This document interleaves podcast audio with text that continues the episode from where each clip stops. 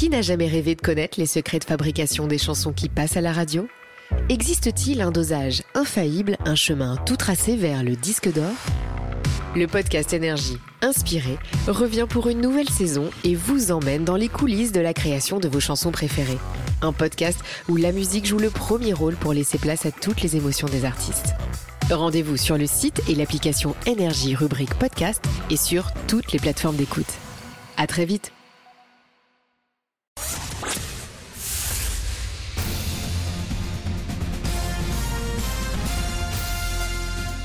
Toute l'actu sur Énergie avec Tom Hanan. Les infos, c'est avec ce bon vieux Tom Hanan. Comment ça va, Tom Ça va très bien et toi, Guillaume? Ça va, la forme, on est en forme. Bon, formidable. Un coup d'œil sur la météo de ce samedi 29 juillet 2023. Le ciel est encore contrasté sur une large partie du territoire. Attendez-vous à quelques gouttes au cours de la journée, sauf si vous vous situez sur les littoraux. Huit départements d'Auvergne-Rhône-Alpes sont en vigilance orange pour des risques d'orage. Les températures cet après-midi, on attend 19 à Brest, 21 à Lille, 23 à Paris, 31 à Montélimar.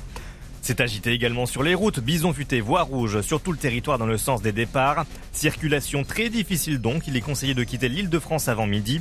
Évitez la 7, la 9, la 10, la 20 et la 63. Pour les retours, quelques perturbations. Le nord-ouest est en vigilance orange. Et en voiture, on n'oublie pas les bons gestes. Plus d'un Français sur quatre jette ses déchets par la fenêtre de son véhicule selon un sondage Ipsos. En majorité, on retrouve des mégots de cigarettes, des emballages, des mouchoirs mais aussi des canettes.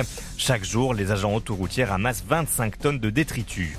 Ils seront très présents sur la route aussi. Les gendarmes, les contrôles d'alcoolémie, d'alcoolémie de stupéfiants vont s'intensifier ce week-end. Une mesure prise à la suite du grave accident de bus hier matin dans les Yvelines. Le véhicule a été percuté par une voiture qui roule à contresens. Deux personnes sont décédées. Le chauffard de 21 ans a été testé avec plus de 2 grammes d'alcool par litre de sang. Il a été placé en garde à vue. Les comptes de la RATP sont dans le rouge. La régie qui s'occupe des transports en commun de la région parisienne présente un déficit de 129 millions d'euros. En cause, la hausse de l'électricité, mais aussi celle des salaires, des employés. En revanche, les problèmes liés au manque de personnel diminuent avec le recrutement de plus de 2250 personnes en CDI entre janvier et juin. C'est la douche froide pour Florent Manodou. Le nageur a été éliminé hier en demi-finale du 50 mètres lors des mondiaux de natation à Fukuoka au Japon. Il a terminé huitième du classement.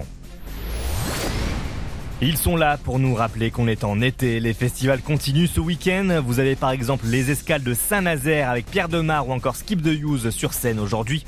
Il y a aussi le festival de la paille qui se clôture ce samedi dans le Doubs avec la présence de Chilou, 47 Terre, Suzanne et également Claudio Capeo.